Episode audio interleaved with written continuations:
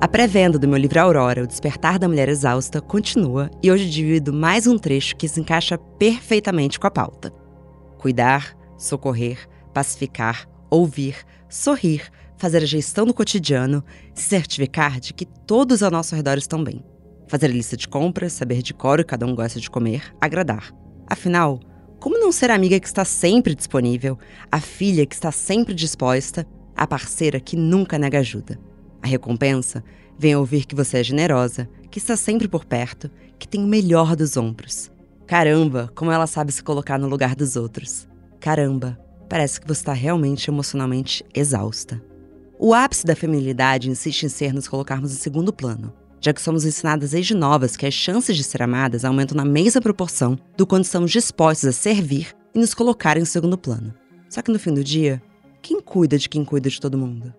Bom dia, óbvias! Eu sou Marcela Ceribelli, CEO e diretora criativa da Óbvias, e hoje converso com a médica ginecologista Cidinha Ikidiri.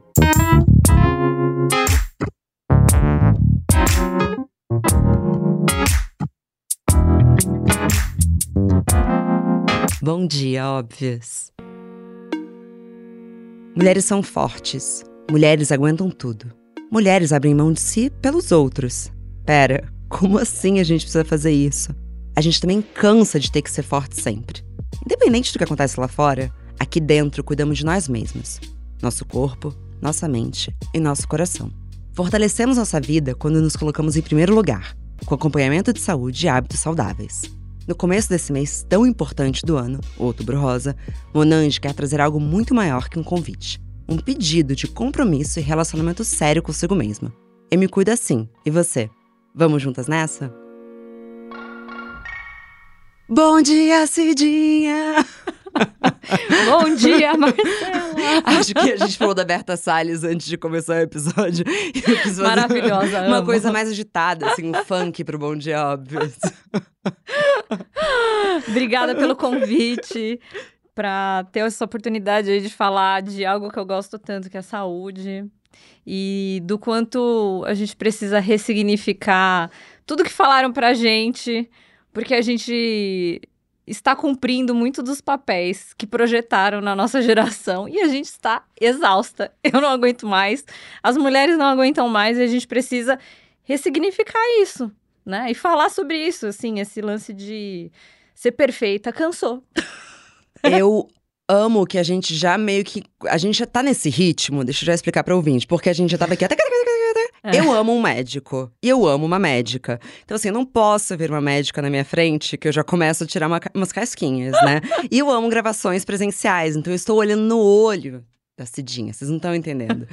então, a gente já começou a falar de algumas questões médicas e eu acho muito importante quando você fala isso, porque eu também insulto que todas as mulheres estão exaustas, mas você ouve na intimidade, você tem praticamente um diagnóstico clínico. Uhum. As mulheres estão chegando cada vez mais cansadas no consultório. Estão. Eu acho que a gente chegou num ponto onde a gente fez tudo o que falaram pra gente fazer. A gente chegou, às vezes, no ponto onde no passado a gente queria chegar. E a gente tá ali naquele lugar, mas a gente tá desconectada com o nosso corpo, com a nossa mente. E às vezes a sensação que eu tenho é que as pessoas elas estão vivendo uma vida que no final do dia não faz sentido, sabe? Do Sim. tipo, a minha vida é apagar incêndio o tempo inteiro, estar disponível para as pessoas, resolvendo o problema delas, trabalhando muito e sem conseguir fazer o básico, sabe? Eu falo muito sobre lição de casa básica bem feita. Esse é o maior- nosso maior desafio. O dia tem 24 horas, às vezes as pessoas não conseguem ter meia hora para fazer o exercício todos os dias. Se você passa o seu dia inteiro e você diz que você não tem meia hora para cuidar do teu corpo, desculpa, gata, você tá errada Sim. né? E eu acho que a gente chegou nesse ponto, a gente tá fazendo demais e não tá achando sentido nas coisas. Eu acho que agora é um momento, assim, eu acho que quando a gente começa a ficar mais madura, a gente começa a entender o que, que a gente quer pra gente, o que, que é sucesso hoje, sabe? Eu fui projetada pela minha família, pela sociedade, que ser médica era muito legal, trabalhar demais, ter uma estabilidade financeira, mas a que preço, né? Hoje eu aprendi a valorizar coisas mais simples, sabe? Para mim hoje sucesso eu poder ter o meu final de semana, dormir na minha cama oito horas por noite. Aliás, sono que luxo, né? Luxo, luxo, luxo. mas tem que ser prioridade, né? Pois é, mas eu queria até ouvir, porque você falou sobre as mulheres estarem chegando desconectadas com o corpo uhum, delas. Uhum. De que maneira essa exaustão mental começa a dar sinais no nosso corpo? Eu acho que, primeiro, uma sensação de ansiedade o tempo inteiro, uma sensação de estar esgotado o tempo todo e a sensação de não se sentir desconectada com nada, do tipo, parece que você não está presente em momento nenhum. Quando você está trabalhando, você está pensando no que falta na casa. Quando você está em casa, você está pensando no trabalho. Quando é final de semana, você não consegue descansar porque você está pensando na segunda-feira. Você entende que é uma vida que não anda junto com o que é prioridade pra gente, que deveria ser, né? Eu falo muito sobre dormir, se alimentar bem, fazer exercício, sabe? Ter boas relações, às vezes a gente não consegue se conectar mais com o outro, ou se conecta de uma maneira muito torta porque a gente não tá bem, né? Sim. E se a gente não se prioriza, a gente não vai conseguir cuidar de ninguém. A mulher é muito fácil a gente entrar nesse lugar, né? Ah, eu vou cuidar de todo mundo, eu preciso ajudar todo mundo, eu preciso ser boazinha e dizer sim para todo mundo. Cara, você fala sim para todo mundo, você fala não para você o tempo inteiro, né? E dizer não é você ir contra o que uma mulher dócil, boazinha, é, né? Então é muito difícil isso, achar esse equilíbrio. Eu tava conversando com uma amiga minha que teve filho e ela tava me falando que ela tá nesse conflito porque ela vem de uma família em que a mãe dela sempre trabalhou muito, mas que ela tem observado cada vez mais um desejo que ela não sabe mais se é dela ou externo, de que, puta, se eu for ausente, os meus filhos não vão me amar. Só que, bom, uma mãe que trabalha não necessariamente é ausente, eu venho de, de uma mãe que sempre trabalhou muito, até porque não havia muita opção. Uhum. É, mas essa coisa de, ah, o que é essa tal da rede de apoio? E ela tava falando, mas eu tô em dúvida, porque será que meu filho deve me admirar por um sacrifício? Então aquela história, não, a minha mãe é demais, ela abriu mão de tudo para cuidar de nós. Ou ela deveria me admirar, ou ele deveria me admirar, porque é um menino, pelo que eu construí. Uhum. E eu acho que isso é uma resposta muito individual. Eu venho de uma família que é o contrário. A minha mãe abriu mão de tudo para ser mãe. Né? Então ela não trabalhou, é, ela teve três filhos, ela se dedicou demais. E hoje também ela está vivendo a consequência dessa falta de priorização, né? Então eu acho que assim, primeiro ponto, para quem, claro que a gente está falando de um universo privilegiado, não é todo mundo que tem condições de fazer uma terapia, uma análise, mas eu acho que a gente parar todos os dias, ou que seja uma vez por semana com um profissional, para você encontrar essas suas respostas dentro de você, porque eu não acredito em receita pronta de felicidade, sabe? Eu acho que isso é muito individual. Isso é uma pauta que eu tratei muito no meu livro, justamente uhum. de se questionar, porque a gente faz muito no automático. Uhum. Então, como é que a gente para para diferenciar aquilo que a gente sente que deveria ser da nossa, a nossa obrigação daquilo que é simplesmente generosidade? Uhum. Porque a gente quer também agradar os nossos amigos. Claro. Eu, por exemplo, tenho linguagem de amor, assim, atos de serviço. Eu amo, assim, Luiz Arruda, meu melhor amigo, mudou de casa falo, eu vou na Talkstock com você e te ajudo a escolher. Eu amo fazer isso. Uhum. Mas eu tive que começar a entender quando eu fazia algumas coisas, e definitivamente não com o Luiz, porque eu achava que era o mínimo que eu tava fazendo pelos outros. Uhum. Que se eu não fizesse isso, eu não era uma boa amiga. Uhum. Se eu não fizesse isso, eu não era uma boa esposa. Se eu não fizesse isso, eu não era uma boa filha. E começar a entender quantos pratinhos você tá segurando. É, e entender que assim, a gente vai quebrar um monte de prato, sabe? Não tem que segurar todos. Um, um, em um momento da sua vida, você vai quebrar meia dúzia. Sabe? A gente tem que normalizar isso. E a gente tem que normalizar o fato de que não dá para agradar todo mundo o tempo inteiro. Se você não tem tempo para isso. Às vezes eu vejo assim, a gente tem esse peso cultural de que a gente tem que, a gente tem que ser bem-sucedida, a gente tem que casar, aí depois a gente tem que ter filho, aí depois a gente tem que ter um outro filho para poder fazer companhia pro primeiro. Aliás, eu ouvi uma expressão muito absurda Quem tem um não tem nenhum. Você já ouviu isso? Mas eu já ouvi, quem tem dois é igual a três. Dois, um mais um é igual a três. Sabe assim? Então, assim, tipo assim. Quando que tá sabe? bom? É, essa semana mesmo, assim, eu, eu tava conversando. Eu gosto muito de ter conversas profundas com as minhas pacientes. E eu amo atender, porque eu sinto às vezes que eu sou mais psicóloga do que gineco. Porque eu não consigo dividir saúde de saúde mental. Então eu fico amiga dela, sabe? Sei. Eu não Recomendo. tenho, é, não tenho maturidade para às vezes conseguir dividir. Não, mas faz sabe? muita diferença. Faz, e assim, no final do dia, por mais que eu esteja exausta, eu falo, cara, eu, eu me conectei com as pessoas de um jeito muito legal, assim, sabe? Isso pra mim faz muito sentido. Eu adoro me conectar com as pessoas. E aí, uma paciente minha, ela claramente não estava conseguindo dar conta da vida dela. E aí, Uhum. ela tem um filho pequeno. E ela queria outro. E aí, quando eu, passava, assim, na anamnese, conversando com ela, você consegue dormir bem? Não. Você consegue fazer exercício? Não. Você consegue.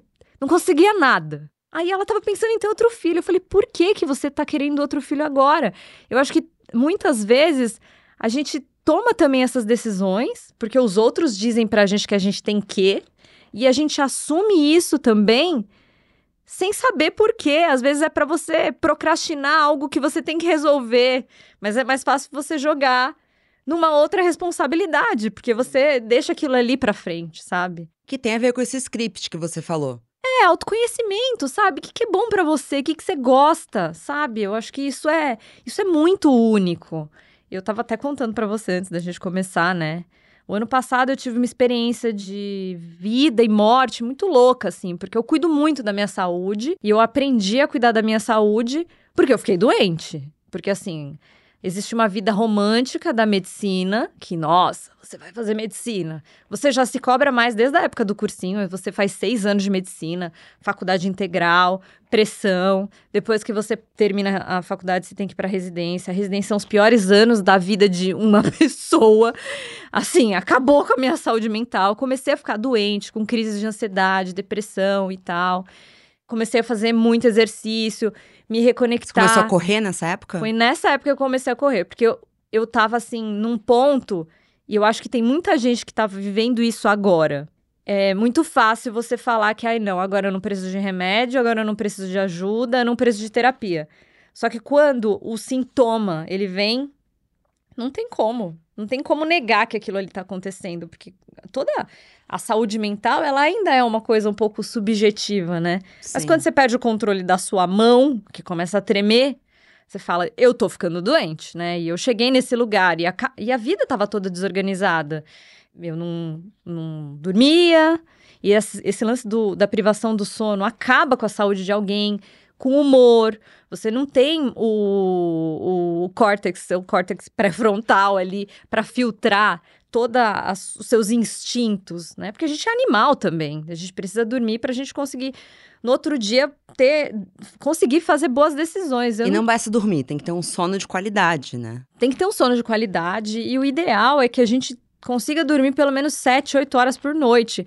Ai, mas eu consigo ficar bem com 5. Você acha que você consegue? Ah, é?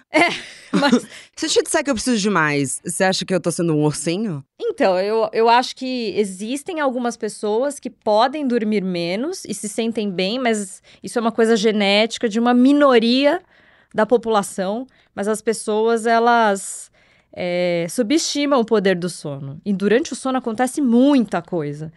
E no outro dia, você tá lá exausto, de mau humor, irritado e tal. O sono é um Uhum. regulador da ansiedade também? Total, total. Então, assim, é, a gente tem toda a parte de amígdala, que é uma coisa mais é, instintiva, né, do, do ser humano. E quando você dorme, você consegue fazer com que o nosso cérebro, a parte mais comportamental, sirva como se fosse um filtro de emoções. Então, a sua tomada de decisão no outro dia fica melhor. Então, assim, o sono tem que ser priorizado. Então, você tem que desenhar a sua vida para você conseguir ter pelo menos sete horas de sono. Existe o sono REM, não REM, existem fases de sono. Aham. E os dois são importantes. Só que quando você perde as últimas horas de sono, é quase todo esse sono REM que é importante para a gente conseguir ter memória, humor, imunidade, uma série de coisas. Então, eu. Nossa, eu amo esse assunto demais. Eu adoro falar sobre sono também. Então vamos lá. Então, quando eu tô dormindo, o meu cérebro tá aprimorando um filtro que vai definir como eu vou receber as emoções do meu dia. Exato. Então, eu dormir mal, eu posso ser mais reativa, total. ou eu posso ser mais sensível. Total, total. Porque Então pode mudar minha personalidade. de uma certa forma, sim. Esse filtro não funciona direito. Fora a parte imunológica. Hoje a gente tem, por exemplo, estudos que mostram a relação de privação de sono com câncer, com doença cardiovascular, sabe? Com demência. Então, assim, esse básico, sabe a receita da avó? Aham. Funciona! A gente chegou num ponto de modernidade, de, de querer conquistar tudo. E que a gente tá se desprendendo de coisas que fazem a gente ser humano, de ser natureza, sabe? Assim? Sim.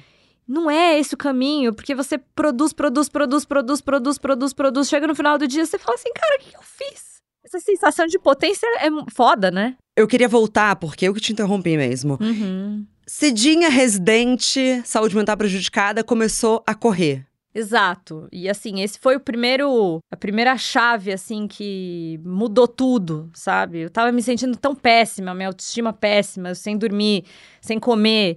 Eu, óbvio que eu tinha uma relação muito difícil com as pessoas, porque eu tava sempre irritada, eu tava sempre reativa. Eu parecia uma pessoa que tava inflamada o tempo inteiro. Meu ex, eu lembro que ele me falava que eu parecia aquele gremlin depois que jogou água, era eu na residência. Eu era exatamente aquela pessoa, eu vivia muito brava. Só que eu não tava conseguindo lidar com todas essas emoções. Eu era mais nova também, né? Sim. Era o que eu conseguia fazer, eu conseguia ficar brava. Era ou ficar brava ou ficar deprê. Eu ficava Quando mais brava você do não cabe em você, né? Eu já- também já fui muito mais bravinha. E quem me conhece hoje em dia acha até um pouco engraçado, porque eu, de fato, me livrei disso. Mas eu acho que a raiva, ela pode ser a sua primeira emoção, especialmente quando você não tá conectado. E tem uma certa imaturidade, assim, de você ser mais bravinha. E eu lembro da sensação de, assim, nem eu me suporto. É isso, é isso. Eu não me aguentava. Chegou num ponto onde, assim, eu não me aguentava, meu corpo já não tava dando conta mais. Eu tava com problema nos meus relacionamentos pessoais, é, com meu ex-namorado na época. Eu vivia brigando, obviamente, né? E eu descobri que meu pai tava com câncer. Então juntou tudo, sabe assim? Eu falei, ou eu mudo agora, ou eu não sei o que, que vai acontecer da minha vida. E o meu pai sempre foi uma pessoa que foi uma referência pra mim de saúde. Sabe aquele japonês com a, a fortaleza da casa? Que nunca teve uma dor, que nunca teve nada, e de repente ele tava com câncer de estômago, com lesão em pulmão, osso. Aí pronto, aí a casa caiu. E ele começou a fazer a quimioterapia e eu falei, eu preciso de algum momento para me desligar dos problemas. E aí eu pegava, comprei umas roupas de corrida e fui pro Parque do Ibirapuera. Eu não tinha condicionamento físico nenhum, então eu dava uma volta no parque, eu não aguentava. Eu fazia uma parte andando, outra parte correndo, uma parte andando, outra parte correndo. Só que quando eu voltava, terminava, aquilo me dava uma coisa. E eu não conseguia explicar. Mas Eu tava... dei nome pra isso. Chama chapadinha, Chapadinha de de endorfina. é isso. Eu estava chapadinha de endorfina no final. E eu falei, gente, isso tá legal, sabe? Então eu comecei, ele fazia as sessões de quimioterapia toda terça-feira. E toda terça-feira eu ia pro parque. E lá eu encontrei um grupo de corrida. E eu comecei a participar desse grupo. Então eu comecei a conhecer outras pessoas que não eram médicas. Eu acho que isso é muito importante também. Quando você tá num ambiente muito opressor, é bom você expandir seus, seus, seu universo, né? Porque você anda com todo mundo igual, você vai querer as coisas que as pessoas estão em volta de você querem também. Então, se todo mundo trabalha 100 horas por semana, você, se você trabalha menos, você é o folgado, entendeu? Não, e eu acho que é natural do ser humano, não tem nenhum, nenhum lugar de, de julgamento. Mas, por exemplo, é, quando eu tava num período em que todas as minhas amigas estavam saindo muito, e bebendo muito, essa coisa pós-pandemia, não só amigas, amigos. E aí, a Jana Rosa, que é uma das minhas melhores amigas, ela parou de beber. E ela fala sobre isso o tempo todo. Qualquer contato, se tiver com ela, ela vai falar sobre isso. Uhum. E aí, ela. essa- Foi só ter essa quebra de uma pessoa ao meu redor que falou: não, na real, tenho curtido ficar sóbria, tô bebendo menos, tô acordando mais cedo. Aí você, com- você é influenciada Claro. pelo meio. Claro, com certeza. Não tem como. E os Não médicos como. não se cuidam. Vamos falar não, sobre isso? a gente tá falando aí de uma população doente que Desculpa, cuida médicos. de gente. É Desculpa, verdade. médicos, é verdade. Vem de uma família de médicos e assim, médicos que andam é. com médicos, médicos não se cuidam. Mas você, sendo de uma família de médicos, é é muito comum você ouvir um médico falar pro filho: não faça medicina. não é? É, eu não fiz medicina e vou falar pros meus filhos, não faço medicina.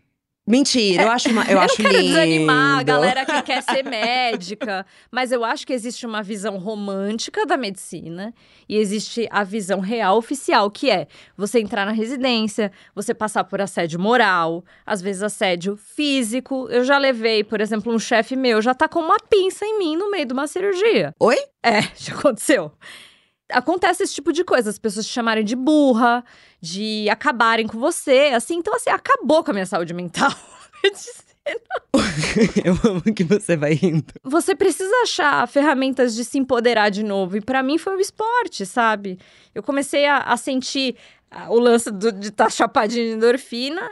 Meu corpo começou a mudar. E eu comecei a entender que eu precisava comer, que eu precisava dormir, que eu não podia ficar com uma mala dentro do carro. Dormindo mais em beliche de hospital do que na minha casa, entendeu? Então eu fui Sim. reorganizando a minha cabeça no esporte. E eu comecei a fazer as pazes comigo. E, e parece que minha cabeça começou a, a limpar, a organizar.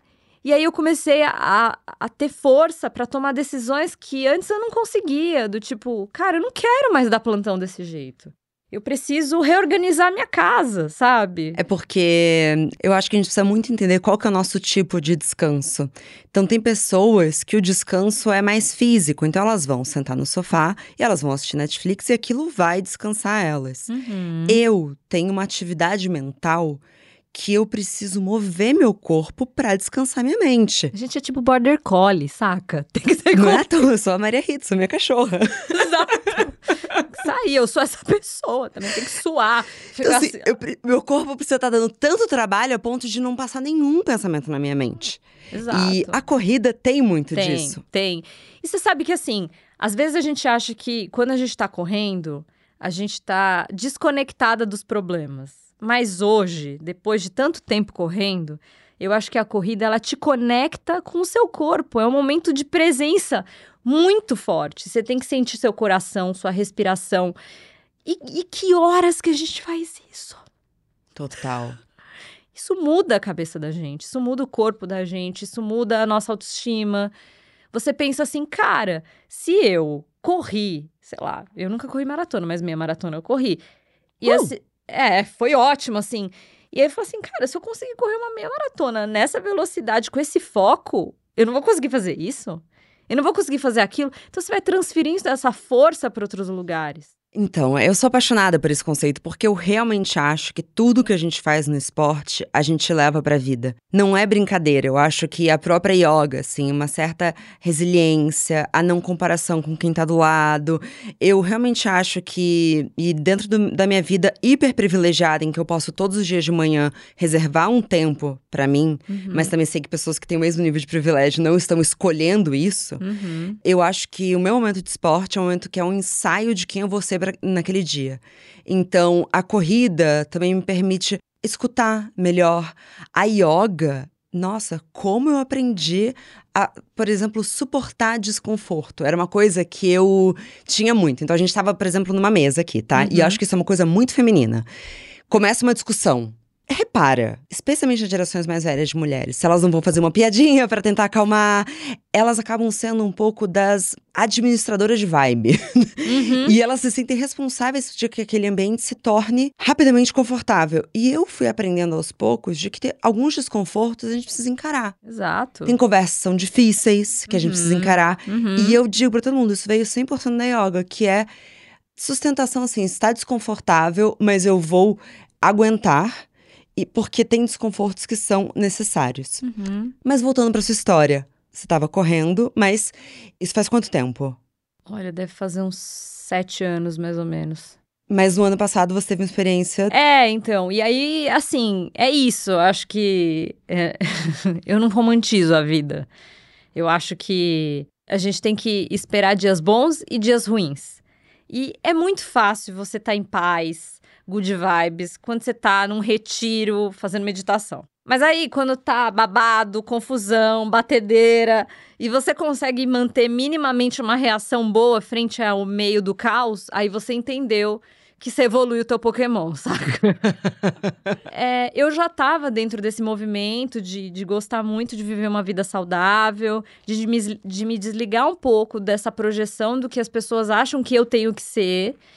E eu comecei a tentar engravidar, né? Porque o relógio biológico começou a bater. E eu ainda não tinha tomado uma grande decisão, mas eu falei: estou com 35 anos, vou tirar meu dia, vou ver o que acontece. E assim, a gente nunca vai imaginar que algo grave vai acontecer com a gente, mas acontece. E tem coisas que ninguém vai passar por nós. E a gente precisa estar preparado para isso. E aí eu tirei o meu DIU três meses depois. Eu tive uma dor súbita, bizarra, que eu achei na hora que era uma apendicite ou uma gravidez ectópica. Porque como eu sou gineco, vem uma dor súbita do lado direito, você fala ou é um ou é outro. Comecei a vomitar de dor em casa, me debater de dor. Vomitar eu falei, Vomitar de dor.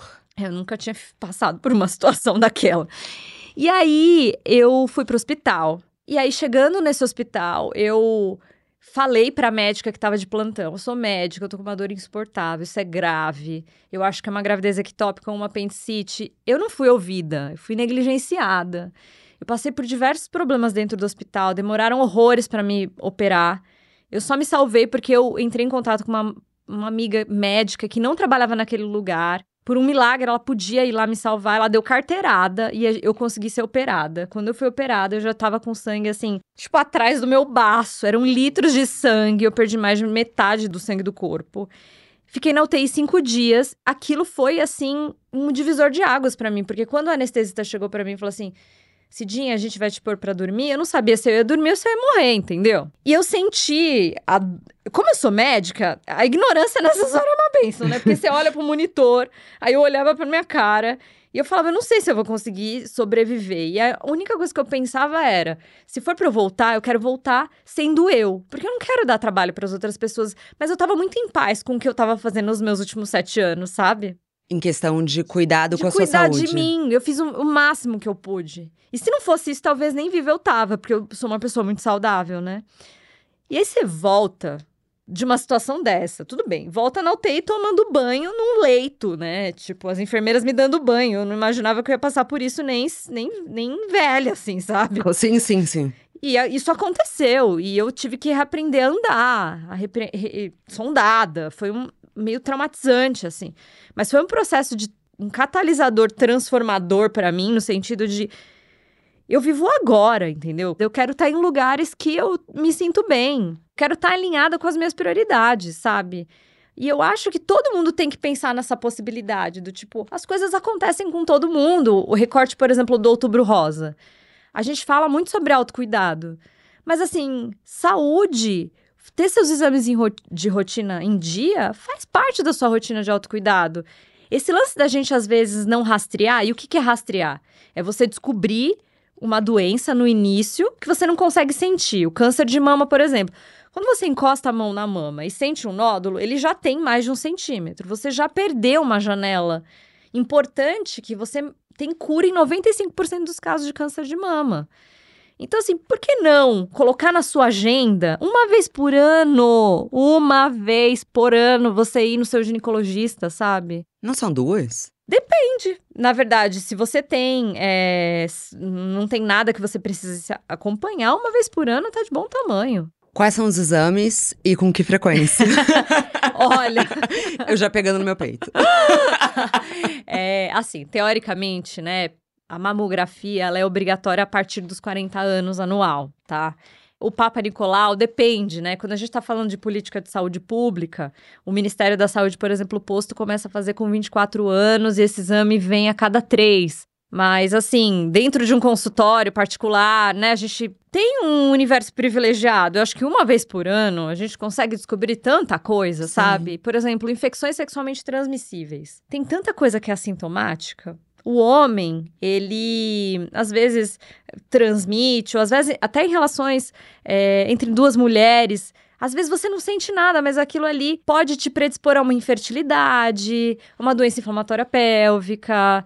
Então, assim, é importante você olhar para o teu corpo com um ginecologista legal, que você converse. Eu acho que eu gosto muito dessa minha, minha profissão, porque eu meio que me torno a clínica da mulher, e, e às vezes eu sou mais psicóloga do que gineco, porque eu não acredito nesse lance da, da saúde Ah, não, vou fazer seu Papa Nicolau e é isso. Até o ano que vem. Porque exame todo mundo pede, né? Eu acho que a gente precisa aprender a ter trocas, Sim. sabe?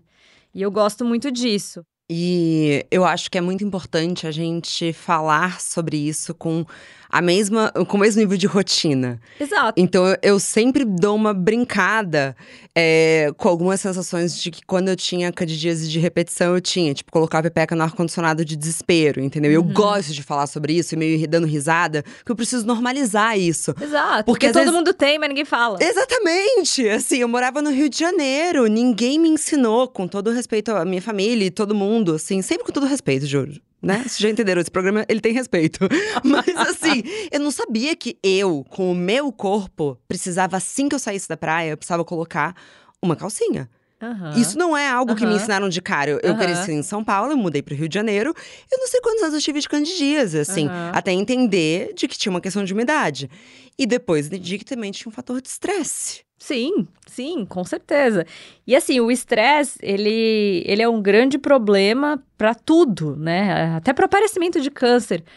Hoje a gente sabe que o estilo de vida, ele pode mudar esse futuro dessas mulheres. E se fala muito sobre fator genético hereditário. E a gente carrega isso mesmo. Uhum. Mas isso não é uma regra. 15% dos casos de câncer de mama são por fatores genéticos hereditários. Muito tem a ver com a lição de casa básica bem feita. Então, mulheres que não são sedentárias. E sedentarismo é fazer 150 minutos de exercício aeróbico moderado por semana. O que, que é isso? Aquele cardiozinho que você consegue fazer e falar ao mesmo tempo. E que pode ser uma caminhada.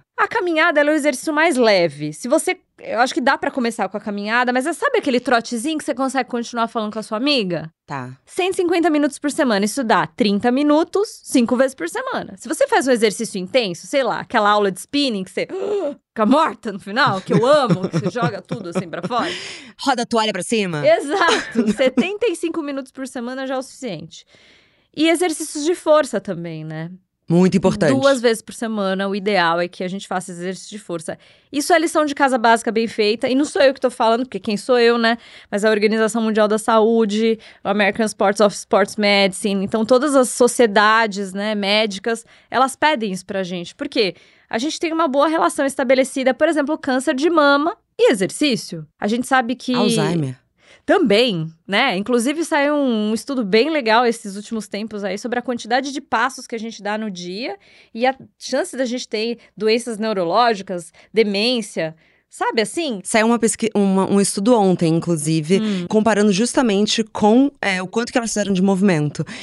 E assim, eu tenho uma avó de 90 anos Aham. e eu vejo o nível de saúde da minha avó Odete, eu fico muito impressionada. Muito impressionada. E quando você falou desse roteiro que é pré-escrito pra gente, então, faculdade, trabalho, filho e etc., eu lembrei dessa amiga da minha mãe, que inclusive ouve o programa. Então, se você estiver ouvindo, é você mesmo. eu fui votar no Rio de Janeiro. E aí, ela tem 68 anos. E aí, ela tinha acabado de voltar de uma viagem de bicicleta em que ela pedalou 600 quilômetros. Eu não sou Uau. da bike, eu sou da. Eu da- também não sou da bike, só a bike, tipo, em casa, porque eu tenho medo de cair. eu sou- é, eu sou só, só da Velocity. Eu também. eu também. Mas eu acho que era bastante, porque ela pedalou 10 dias, uma coisa assim, muito tempo. Uhum. E aí, quando ela chegou pra votar, eles pegaram o documento dela e disseram pra ela: a senhora pode esperar sentada. E ela, ela meio que deu risada. respeita, né? assim. Ela falou: Respeita a minha história. Ah, eu aceitei, né? Porque assim, coitado, não quis constranger a pessoa. E tem, tinham pessoas na fila, às vezes até eu, que preferia estar esperando sentada, entendeu? Então, assim, eu achei muito bonito pensar que a nossa idade, claro, tem coisas que a gente não consegue fugir. Mas não tá datando quem nós somos e qual é o nosso nível de saúde, né? Isso Uhum. evoluiu, tirando a fertilidade, que eu já sei que são os 35. Olha, eu acho que existe mais consciência, eu acho que se fala mais, né? A informação ela tá muito mais acessível para todo mundo. Claro que vão ter pessoas que vão ser sedentárias, não vão se movimentar, e às vezes ela até se orgulha disso, sabe? Principalmente o homem é hétero top, né? Ele se orgulha, né, de ter um, um, estilo de vida completamente péssimo. Mas de verdade, eu tenho uma teoria de que é o seguinte, porque eu cresci com um irmão gêmeo homem, então eu acho que tem uma coisa de uma experiência sociológica ali. Sim. Eu acho que quando a gente menstrua, uhum. a gente fica cada vez mais próximo da nossa saúde, a gente vê que a gente tem ciclos e a gente lida muito com a nossa saúde desde muito novas. Então a gente vai na uhum. ginecologista quando menstrua. A gente tem isso de cuidar da nossa saúde. Só que o cuidado com a saúde é motivo de ansiedade para muitas pessoas, homens, mulheres e outros. Uhum. Porque dá medo, né? Eu não sei você, eu tenho um taquicardia antes de pegar um exame, por exemplo. Sempre falo, será que uhum. agora. Hoje é o dia? Chegou o dia que eu vou receber uma notícia muito difícil. E eu acho que, como os homens, eles demoram a ter esses exames de rotina. E às vezes nem fazem. E né? às vezes nem fazem. Eles falam que eles estão confortáveis, mas acho que eles estão com medo de ir ao médico. Uhum. Acho que eles têm mais medo. Tô aqui assim fazendo a binaridade de gênero louca, né? Mas eu estou falando de um padrão de homem e um padrão de mulher, que tem mulher também que não faz exame. Uhum. Mas acho que nesses estereótipos, acho que grande parte desses homens que ostentam, que não, não tô nem aí, meu avô morreu, tá? Sabe uma coisa assim? Fumou a vida inteira, não fez nada e tá aí. E aí o cara atleta morreu, é tipo isso. Explica para as pessoas que dá para fumar a vida inteira. Algumas pessoas podem fumar a vida inteira e outras vão fumar e morrer com 40 anos, Cidinha, por favor. Não dá pra gente se apegar às exceções, sabe? A gente precisa entender como que as coisas funcionam num coletivo, né? Eu gosto muito de, de medicina baseada em evidência, sabe? Hoje a gente está. Existe uma área da medicina que eu amo, inclusive estou estudando para me, me, especializar nisso, que é a medicina do estilo de vida, sabe? É a medicina baseada em evidência, mostrando que o estilo de vida pode mudar a vida das pessoas. Muito e... mais sobre prevenção. É, é sobre a lição de casa básica feita assim diariamente. Então, isso envolve a pessoa como centro do, do, da saúde, junto com essa questão do mindfulness. Então, eu fiz alguns cursos em Harvard até. Então, são, são tipo lugares incríveis, referências mundiais que estão falando sobre. Eu tive aula de mindfulness, sabe assim? Uhum. Então, a, as pessoas estão olhando para isso. E que ter saúde é o que você bebe, é o que você come, é o quanto você faz de exercício, são as suas relações com os seus amigos, com a sua família. Não é uma, mais uma, essa coisa de ausência de doença, sabe?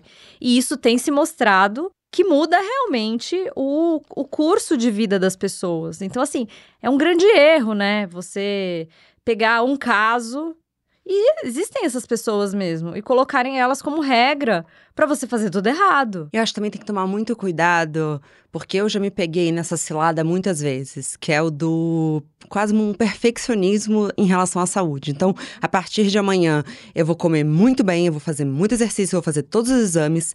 E eu lembro que eu assisti essa série que chamava What on Earth is Wellness, que é com a Camila Rowe, hum. que em português é, afinal de contas, o que, que é o bem-estar ou saúde, enfim. Uhum. E ela perguntava para o fundador do Headspace Space, que é um aplicativo Ai, de eu meditação. Amo, amo. E aí ela perguntava para ele meio brincando. Porque ela falava, então eu posso meditar depois que eu fumar meu cigarro de manhã? Ela pergunta meio irônica. Ele falou, claro que sim. Porque eu quero que você adicione algo saudável, não quero que você elimine tudo que não é. Uhum. E isso para alimentação começou a fazer muito sentido para mim, Cidinha. Uhum. Então assim, ao invés de ter uma semana em que eu como muito regrada e a outra que eu como muito errado, eu comecei não, eu vou sempre colocar saúde no meu prato. Uhum. Então não precisa ser perfeito o prato, mas será que não dá para colocar um verde? Será que não dá para colocar mais fibra? Ao invés de uhum. tirar porque isso também é um erro que a gente tem, assim. Então não precisa da noite pro dia correr 10 quilômetros. Aliás, é impossível, tá, gente? Mas tentar tomar esse cuidado. É isso, o mínimo viável diário, sabe? Do tipo, você não precisa ser uma maratonista, mas será que você tá andando a quantidade de passos saudáveis para um ser humano andar? Porque assim, nós somos corpo. Você pode gostar dele ou não, mas ele vai te carregar até o último dia da sua vida. Você tá fazendo exercício hoje? Talvez, sei lá, não sei, quero emagrecer. Mas a gente tem que pensar, eu quero lá com 80 anos poder sentar na privada sem pedir ajuda de ninguém sabe? Eu quero não dar trabalho para as outras pessoas. Eu quero ter uma saúde mental boa, eu quero poder ter autonomia. Então, assim, a vida é você ter qualidade de vida enquanto você está vivo. Se for para viver, para também não ter qualidade, a gente é natureza também. Tudo isso um dia vai acabar, né? Então, eu acho que a gente precisa ter essa essa noção e ter equilíbrio, sabe? Eu, eu assim, adoro fazer esporte, é, adoro dormir, mas também gosto de tomar os meus bons drinks de vez em quando. E é isso, equilibra tudo, né? tipo assim, gosto de sair no final de semana e comer, mas assim, tá, será que isso todo dia é legal? Não é. Então, assim, dá uma segurada durante a semana, chega no final de semana, você gosta muito de um restaurante, gosta muito de comer uma comida que, teoricamente, ali não é muito saudável, tá tudo bem também, entendeu? Quando você constrói essa rotina, né? Um dia que você não, não coloca o tijolinho, a parede já tá pronta. Até porque a doutora Sofia Derran, que eu já entrevistei no Bom Job, ah. diz que é muito mais sobre a atitude perante o alimento do que o alimento em si. Então, por exemplo, no final de semana também, você deixar de sair com seus amigos, que faz parte da saúde, relacionamentos, uhum. porque você não pode comer um alimento, isso não é saudável. E é uma coisa que você quer, sabe? E a gente também é movido pelo prazer. Eu acho que as compulsões, o exagero, o exagero é sempre um sinal. O que, está faltando? Será que aquilo é só comida? Você está comendo demais, está comendo muita besteira? Você está perdendo o controle? Você não está racionalizando antes de, de, de comer? Então tem coisa ali. Mas, cara, é tão gostoso comer também, sabe? Tomar uns bons drinks também é gostoso de vez em quando. Dá para fazer tudo. Se organizar, dá para fazer tudo. Se organizar direitinho, todo mundo fica saudável. Todo mundo fica saudável, exato. E eu acho que a gente tem essa utopia, assim, de nossa, pessoa saudável.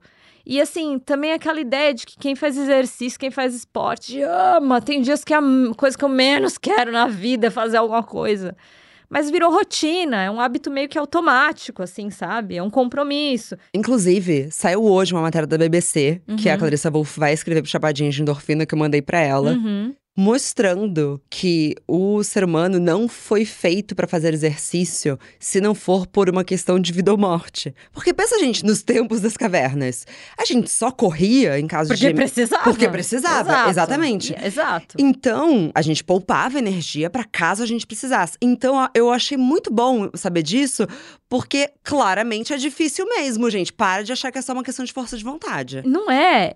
O Drauzio Varela, maravilhoso, cristal Ai, perfeito, amo. eu amo amo. Ele tem um vídeo sobre isso Vem que ele bom fala. De óbvios, Drauzio. eu amo.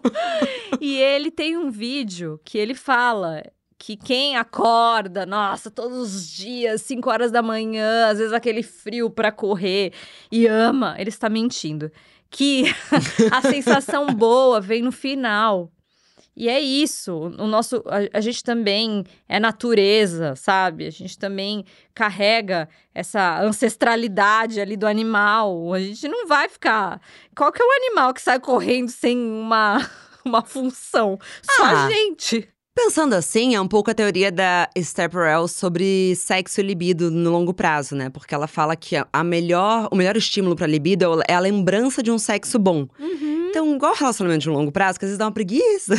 A gente entra naquele estado de neutralidade sexual, parada tô, parada vou ficar. Ah, será que aí vale começa, a pena o esforço? Só que quando começa, você fala. É, todo mundo tá relacionamento longo sabe, tem períodos em que você transa muito, aí menos. Mas quanto mais você transa, mais dá vontade de transar, né? Exato. Mais você transa, mais dá vontade de transar.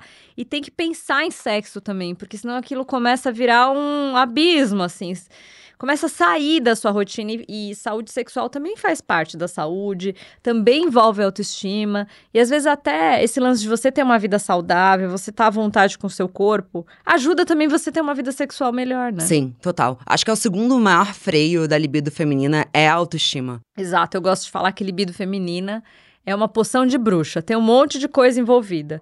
Tempo de relacionamento, autoestima, hormônios, ou seja, um negócio ali, sabe? Uma mistura. E aí a gente vai, né, mexendo com o que dá. E, e, a gente trabalha muito na fantasia, né? A mulher, ela. O homem é muito visual. Você passa ali pelada na frente do, do seu marido, ele vai ficar lá querendo. Às vezes não, a gente tem isso dentro da cabeça. Teve a pandemia, a pandemia tirou as possibilidades. Às vezes você fica o dia inteiro do lado do marido, ele lá de calça de moletom. Você fala, puta que pariu. né? que fantasia que eu vou ter, gente. Mas tem que se esforçar, sabe? É, às vezes dá preguiça de começar. Por isso que eu tenho uma teoria que, inclusive, tá no meu livro. Olha, hoje eu tô só no publi, que é o sexo esporte. Que é o, justamente o sexo em que eu meio que programo. Sabe igual a gente programa amanhã eu vou correr? Mas tem que fazer isso Falou, mesmo. Hoje eu vou chegar na em agenda, casa e eu vou transar. Google. Exato. Isso, às vezes eu não aviso o Renato. É. Ainda bem que ele não escuta tanto Bom Job. Se eu soubesse que eu tô. é, um, é muito uma exposição, né? Mas é verdade, às vezes eu falo assim: hoje eu vou transar. E é um compromisso que eu tenho. E aí, depois que rola uma delícia, aí tem a lembrança do sexo bom, faz de novo e vai. Mas isso é o é hábito, roda. né? O reforço positivo, você lembra que é bom. Às vezes não tem vontade, mas aí no meio, e, e quando a gente está estudando o ciclo sexual de mulheres, desejo e tal, existe um estado que chama neutralidade sexual mesmo, que é parada tô, parada vou ficar. E o desejo sexual espontâneo, ele vai ficar cada vez mais infrequente. E às vezes o desejo, ele vem no meio da relação sexual. Então, vem a excitação, vem o estímulo e o desejo vem só no meio. E lembrar disso também, eu acho que as mulheres, de uma maneira geral, não se cobrarem nesse lugar também, porque tem isso, né? Além de tudo, você tem que dar conta do mundo, de todos, você ainda tem que estar tá com a libido lá no talo. E é por isso que a gente vai falar sobre isso, porque senão ficam só as mais transantes do mundo. e elas são a minoria, viu? Eu vou te falar. Você tá no consultório, tô, eu sei. É uma outra ali. e quando vem uma outra lá que tem aquela libido maravilhosa, eu falo, você tem que vender esse negócio aqui para mim ou para alguma farmacêutica, porque você ia resolver o problema de todo mundo. Gente, na verdade, sexo é igual corrida, porque na corrida também eu preciso bater os 20 minutos para começar a gostar. é tipo isso. Não vou, não vou contrariar você, não, porque é verdade. Ai, Cidinha, volta sempre. Meu, tem tantos assuntos pra gente falar. Sério? Só me chamar que eu Acho venho. Que virar co-host do programa. Exato, Cidinha, ótimo, uma última pergunta. Tá. O que você, como médica, hum. mulher, jamais vai deixar de fazer pela sua saúde? A minha lição de casa básica, bem feita, que é dormir, fazer exercício e me alimentar bem. Eu acho que esse é o maior desafio para quem está vivendo uma vida extremamente acelerada. E eu acho que a gente está vivendo uma vida de hiperestímulos externos. A gente precisa aprender a se posicionar, a gente precisa aprender a ser verbal, a gente precisa aprender a se respeitar, dizer não, parar de ser, querer ser boazinho o tempo inteiro e trabalhar esse lance da rejeição. Entender que nem todo mundo vai gostar de, da gente o tempo inteiro e que você não tem que agir para agradar o outro. Você tem que tentar agradar você e entender que nesse movimento vão ter pessoas que não vão gostar de você, vão ter pessoas que vão. E tá tudo bem, porque ninguém é obrigada, porque a gente também não gosta de todo mundo, não é mesmo? Uh! A mulher, ela é muito sensata.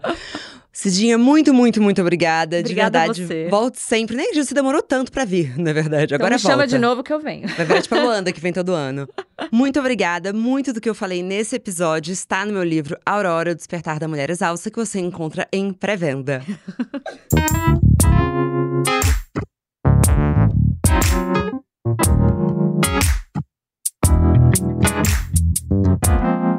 Bom dia, óbvios.